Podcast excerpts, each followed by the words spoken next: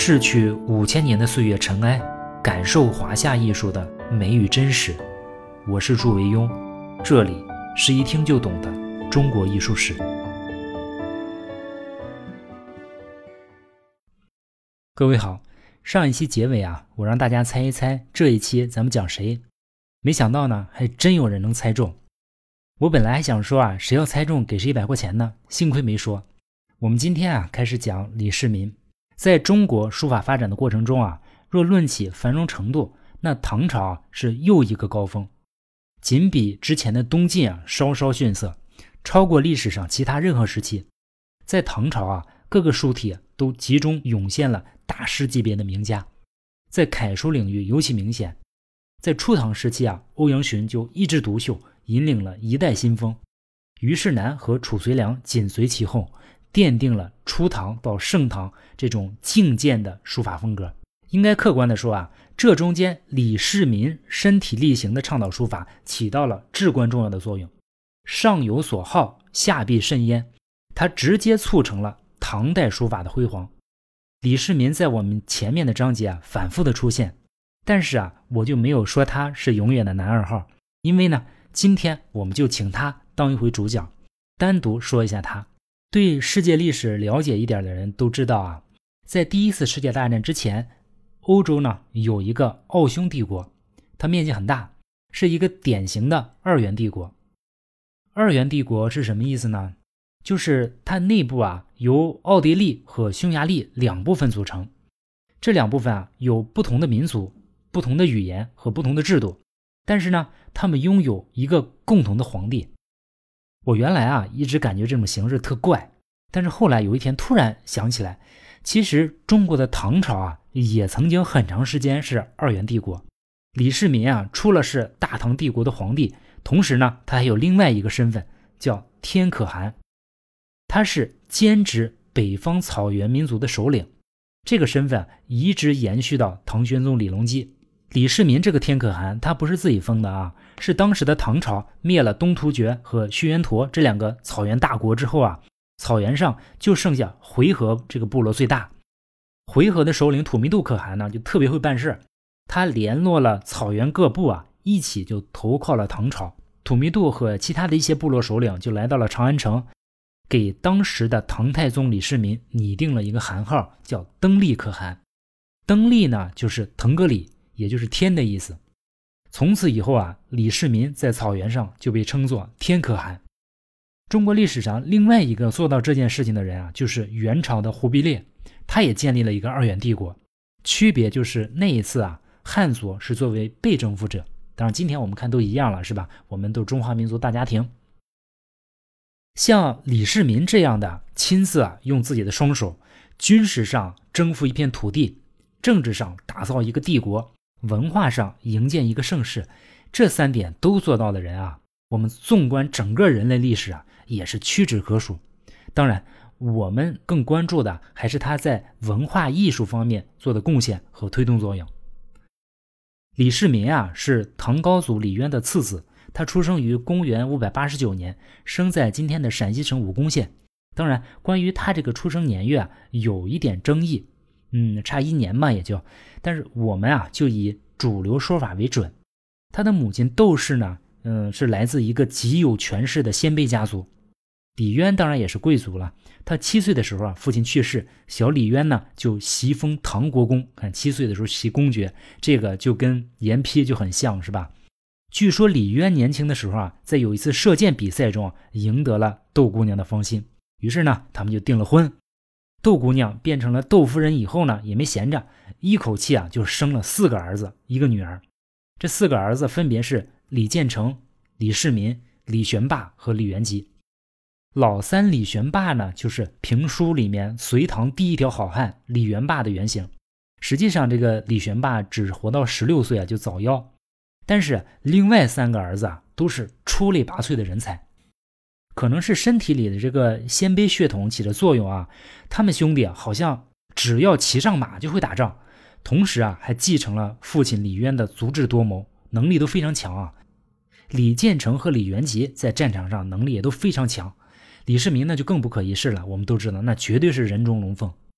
关于李世民啊，在《新唐书》中啊，有一个很不靠谱的段子，是这么说的：说李世民在四岁的时候啊，家里啊有一天，哎，突然来了一个自称灰相面的书生。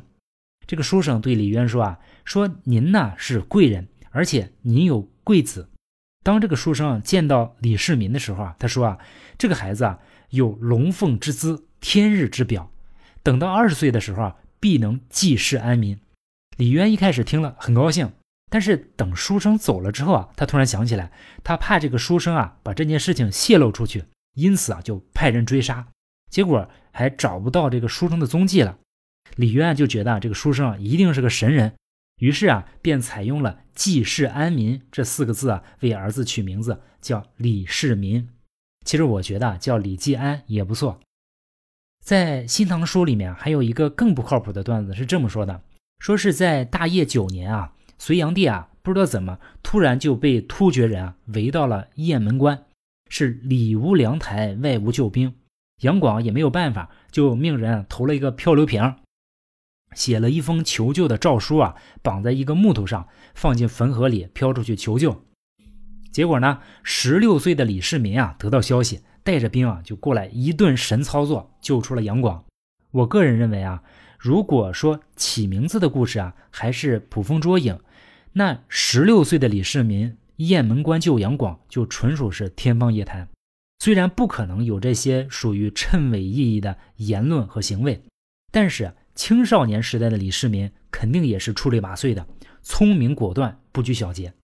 他一边接受儒家教育，一边学习武术，擅长骑射。李世民就是这么不紧不慢的成长。十六岁的他虽然没能救出杨广，但是他的脸上已经充满了坚毅和果决。这一年是隋朝的大业九年，公元六百一十三年。尽管他到后来还会经历那么多惊心动魄、刻骨铭心的年份啊，但是当他人到暮年再回首往事的时候啊，大业九年这一年仍然会令令他念念不忘，因为这一年里啊发生了太多的事情。首先啊，是这一年的春天，隋炀帝杨广第二次远征高句丽。哎，总有人提醒我说，这个“丽”啊不应该读作“丽”，应该读作“高句丽”。其实这个说法我也知道，但是就是习惯了，觉得“高句丽”比较好听。嗯，这一年呢，李世民的父亲李渊啊因此升官，他迁卫尉少卿，负责为远征军督运粮草。所以这一年，李渊很少在家，家里大小的事情都靠他和大哥李建成主持。大哥教会了他很多东西。此时的他无比热爱他的大哥，他根本不会想到十三年后他会射出那支箭。第二件事呢，就是他的母亲窦氏病逝。这个女人啊，为李渊生了四个儿子，一个女儿，可以说啊，全部教育成才。这是一个极不简单的女人。有书上说啊，说她。聪慧刚毅，仁孝有礼。我想，如果没有这个女人出色的相夫教子，那中国历史还会不会有后来那个大唐王朝啊？都不好说。尤其值得注意的是，史书上专门记录他有一条说善书学。我们不难推断啊，就是这个母亲在李世民的内心啊种下了一颗书法的种子，这才让我们后来有机会见到那个痴迷书法的唐太宗。第三件事呢，就是在这一年，十六岁的李世民结婚了，他娶了十三岁的长孙氏，也就是后来的长孙皇后。这是李世民一生中遇到的最重要的女人。在接下来的二十三年里啊，她始终是李世民最重要的伙伴。日后啊，不论是玄武门之变，还是贞观之治的背后，都有这个长孙氏巨大的烙印。有一次啊，李世民病重。长孙皇后每日携带着毒药照顾丈夫，随时准备吞毒药自尽。后来李世民的病好了，长孙皇后取出毒药说：“说如果陛下驾崩，我绝不独活。”长孙皇后过世之后啊，李世民就在宫里架起了一座高台，经常爬上去遥望长孙皇后的陵墓。长孙氏在中国历史上也享有千古第一贤后的美誉。李氏家族啊，有强烈的北方民族的传统啊。童年时代的李世民受到的教育，他就侧重武术，尤其是骑射啊。当时的北方边境经常跟突厥等少数民族起冲突啊，这就让李世民总有大量的锻炼的机会。在这样的摸爬滚打的环境中长大的李世民啊，在战场上的表现总是能让对手不寒而栗。每当两军对峙啊，他总是率领少数骑兵冲锋在前，每次都是在极短的时间内就击溃了敌人的意志。有人统计啊，在唐朝建国的过程中啊，先后进行了六次大的战役。这六次大的战役啊，李世民独自指挥的就有四个，而且全部取得了胜利。尤其是虎牢关击溃窦建德啊，逼降王世充，一战定乾坤啊，为唐朝的建立立下了赫赫战功。后来甚至在渭水河边，咱们提到过，单骑逼退突厥二十万精骑。就论武功啊，我感觉李世民跟战神霍去病也有的一拼。何况李世民文治的能力还远远超过武功。在唐高祖武德九年，就是公元六百二十六年啊，李世民发动了那场玄武门之变，做成了皇帝。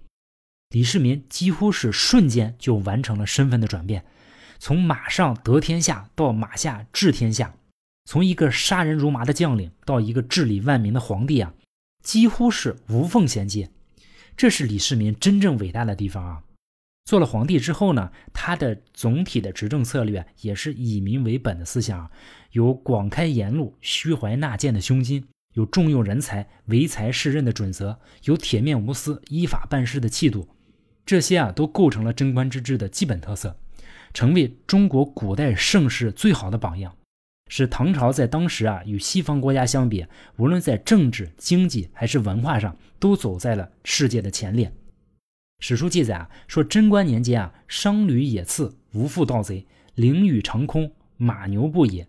就是说监狱里啊，经常空着，满山遍野都是牛羊，外户不闭，又贫至丰人，米一斗三四钱。行旅自京师至灵表，自山东至沧海，皆不良。取几余路，入山东村落，行客经过者，必后发公事，或时有一赠，此皆古稀未有也。就是说啊，在贞观年间啊，当时社会富足，一斗米啊才三四钱。你要是出门从陕西走到广州，从萧山走到东海，你不用带粮食，走到哪儿你就吃到哪儿，人家还特别热情的招待你。咱们中国人的思维方式中啊，我们在向人展示自己热情的时候啊，好像很重要一个桥段就是用吃的来招待对方。就像咱们听众在加我微信的时候啊，很多人都会说一句话，说朱老师，你如果来我们这儿，一定要告诉我，我要请你吃饭。就是大概说法就是这样。每次呢，我听到都很感动，觉得再也不用担心挨饿了。当然，你们也可能只是客气一下啊，随便说说。我要是真的去了呢，可能也并没有人请吃饭，所以我还是自己带着钱比较保险。李世民呢，还有一个很大的优点就是胸襟开阔，他的胸襟啊，确实不是一般人能比的啊。后来唐朝有那么辽阔的疆域啊，这跟李世民的胸怀有很大的关系。或许是因为自身啊具有少数民族血统的原因啊，所以以李世民为首的唐朝皇帝啊，对待北方游牧民族啊，应该说是最包容和最开放的。李世民说过一句话，他说：“自古皆贵中华，见夷狄，朕独爱之如一。”胸怀大局、四海一统的民族和外交政策，使得太宗朝的国家影响到了后期啊，达到历史的巅峰。四海之内啊，只要知道中国的，均努力内附，大量来自周边的胡人内迁。他们不但同汉人一样可以自由自在的生活，还可以做官。咱们就以将领为例啊，著名的少数民族将领，你比如有阿史那设尔、契必合力、黑史长之，乃至后世的那高仙芝，像李光弼等等，他们身上也正好反映了李世民民族政策的光辉。李世民对于少数民族这些人啊，真是不当外人看。这些少数民族将领呢，也确实被李世民的魅力所倾倒，死心塌地地跟随李世民。这样的例子啊，数不胜数。比如当时的名将契必合力，契必合力啊，他出身于铁勒部，也是一个可汗世家。不过他这个部落啊，有点惨，只有一千多家，而且还老受那个吐谷浑的气。吐谷浑就是在今天青海那边一个大部落啊。于是呢，七必合力他的母亲姑藏夫人啊，带着他前往沙州，就是今天的甘肃敦煌，投降了唐朝。李世民下诏啊，将他们安置在甘凉二州，就是在今天的甘肃张掖、武威那一带。后来呢，在攻打吐谷浑的战斗中啊，七必合力表现的异常勇敢，而且他那个政治觉悟特别高。嗯，在过程中他受了汉族将领的气啊，李世民想给他出气，他还制止李世民，防止激化唐军中胡汉将领之间的矛盾。李世民一看，哎，这小伙子太懂事了，马上让契必合力担任玄武门的宿卫官。我们都知道啊，玄武门对李世民意味着什么？这是多大的信任？能让契必合力担任这个职位啊，这是基于多大的信任？相当于把自己的身家性命都交到他手里了。五年之后，就是到了贞观十四年（公元六百四十年）的时候啊，唐太宗任命七必合力为葱山道副大总管，让他跟随交河道行军大总管侯君集率军征讨高昌国，很快就灭了高昌国。又过了两年，到了贞观十六年（公元六百四十二年）的时候，十月，唐太宗让七必合力回凉州省亲，因为七必合力的母亲姑藏夫人和弟弟沙门啊，当时都还居住在凉州。七必合力呢，回到凉州，发现哎，情况不对。当时的铁勒部的另外一支啊，薛延陀势力非常强大。七必合力的部落啊，估计心里是也是这么想，说非我族类，其心必异。我们跟唐朝啊汉族人那毕竟不是一个种。于是呢，他们都想归附薛延陀。七匹合力到了的时候啊，他的母亲和弟弟已经过去了，剩下的人呢也都是在搬家。这个时候，七匹合力就安抚说：“说大唐天子待我们如此厚恩，为什么还要叛离呢？”结果啊。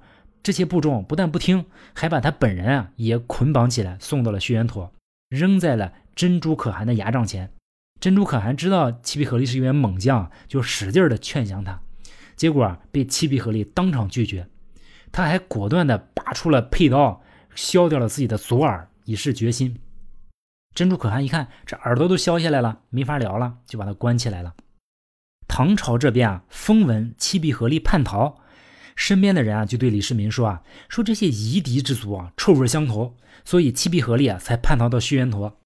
只有李世民坚定的认为啊，这肯定不是七必合力的本意。这个时候呢，恰巧有使者从薛延陀那里回来，讲述了真情。李世民听完了之后，对身边的人说：“说怎么样？说朕看七必合林没有走眼吧？正好呢，这个珍珠可汗，咱们也说过，他也觉得心里不踏实嘛，就过来请婚。”李世民啊，当即命令兵部侍郎崔敦礼持节出使薛延陀，说两国可以盟好，皇帝的女儿新兴公主也可以嫁给珍珠可汗为妻。我只有一个条件，就是要回七匹合力。七匹合力啊，因此得以回到朝中，官拜右小卫大将军。第二年呢，新兴公主啊就要前往薛延陀。七匹合力一看，这公主。就是因为我才跳到火坑里啊，于是啊，他就给李世民出了个主意，说咱不能这么就送公主过去。李世民说说朕已经答应的事，怎么好反悔啊？七匹合力说说咱也不用直接反悔，陛下可以敕令珍珠可汗来到朝廷迎亲，即使他不到长安来，也要到灵州，珍珠可汗必定不敢前来，那咱们就有理由拒绝他了，是吧？珍珠可汗这个人他性情暴戾，发现被咱们耍了，很快就得被气死。只要他一死，他的两个儿子肯定要争夺汗位，那个时候陛下就可以做出渔翁之利。李世民一听啊，哎，觉得这个主意挺不错，决定悔婚。所以啊，褚遂良这个时候再站出来反对，写了那篇谏与薛延陀绝婚书。但是啊，李世民还是听从了七必合力的意见。后来剧情的发展果然是按着七必合力的剧本来演出来的。珍珠可汗很快就被气死了，两个儿子呢？突利师和拔卓啊争夺汗位，最终这个拔卓杀死了突利师自立，薛延陀内部从此就大乱。到了贞观十九年的时候啊，公元六百四十五年，唐太宗啊东征高句丽，七必合力啊担任前军总管，随军出征。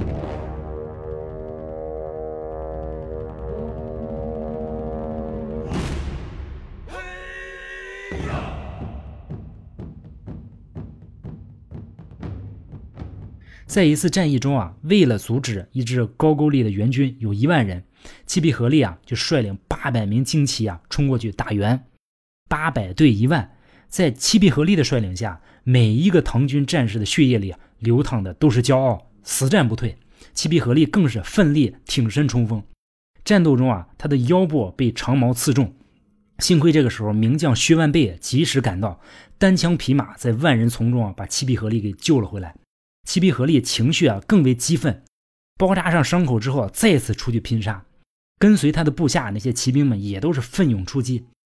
再次见到七必合力的高句丽人啊，精神彻底崩溃了。尽管他们人多势众啊，最终还是被唐军打败，被追击几十里啊，杀死一千多人。这样的例子啊，在七必合力的经历中不胜枚举。七必合力一生啊，为李世民四处征战，而且战功累累啊。比如贞观九年大败吐谷浑，贞观十四年消灭高昌国，紧接着又打突厥，又多次击败高句丽，还帮着唐朝啊安抚民族叛乱。可以说啊，他是唐朝对付少数民族的一把利刃。李世民驾崩的时候啊，七必合力甚至主动要求陪葬，最后被李治下诏制止，说说您别您别，国家需要您。他死后呢，也是陪葬昭陵。当时啊，还有很多少数民族将领表现都特别好啊。当然，汉族的优秀将领就更多。你比如像李靖、像尉迟敬德、像秦琼、侯君集、像李绩、薛万倍、薛万彻、薛仁贵等等。文臣方面也不乏优秀的大臣，比如房玄龄、杜如晦、长孙无忌、魏征、楚亮等等。有了这样一个能力超强而且忠心耿耿的文武班底啊，这才把李世民 在繁重的工作中解脱出来。偶尔体验一下自己的小爱好，李世民的爱好很多，像打猎、下棋、玩鸟等等。但是啊，最重要的爱好还是书法。也就是因为他对于书法的热情，极大的推动了唐朝书法的发展。在继东晋之后啊，又开创出了一个书法盛世。首先，李世民作为一个皇帝啊，对王羲之的推崇啊到了极致。南朝梁武帝也有喜好王羲之的名声。但是毕竟梁武帝的格局和号召力啊都有限，至于他本人呢，肯定是拜佛的时候比练字的时候要多，所以影响不是特别大。到了李世民这里啊，时代不同了，统一和强盛的国家成为文化繁荣昌盛的基础和保证。因此，在李世民的倡导下，朝野学王羲之啊蔚然成风。北宋文学家张磊啊评价他的书法时说啊，说观其用笔精工，法度翠美。杂志二王帖中不能辨也。说啊，把李世民的字啊放在二王的帖中，你都分辨不出来。当然这是有点夸张了。但是说李世民临摹的字迹啊，已经和王羲之和王献之的真迹非常相似，这个是毋庸置疑的。这样的现象证明两件事：第一呢，就是李世民学习书法确实非常勤奋；第二呢，就是说明他能够完全匍匐在王羲之的脚下。就像颜回崇拜孔子一样，能做到亦步亦趋的程度。用今天的话说啊，就是王羲之的粉丝。那作为粉丝的李世民，对于偶像又有哪些崇拜的举动呢？他为了王羲之的书法，又有什么任性的行为呢？我们下次再说。好，下周见。偏偏一叶扁舟，载不动许多愁。双肩扛起的是数不清的忧，给我一杯酒，喝尽人间愁，喝尽千古曾经的承诺。